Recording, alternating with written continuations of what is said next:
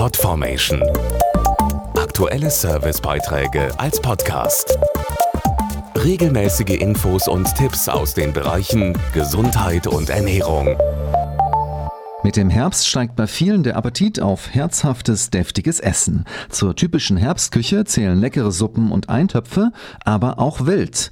Allerdings traut sich so mancher nicht wirklich ran an das Hirschsteak oder die Rehmedaillons. Wildgerichte kommen bisher bei den Deutschen nur relativ selten auf die Teller. Keine Angst vorm Wild, sagt dagegen der Sternekoch Kolja Kleberg. Ich empfehle allen als kleinen Trick das Rückwärtsbraten. Das funktioniert zum Beispiel bei meinen Hirschsteaks Stroganov.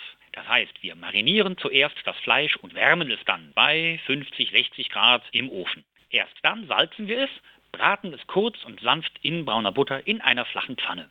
So gelingen die Steaks immer perfekt, bleiben zart und erhalten zugleich einen kräftig aromatischen Geschmack. Dazu zaubert Kolja Kleberg ein würziges Kartoffelpüree à la Stroganoff mit Zwiebeln und rote Beete.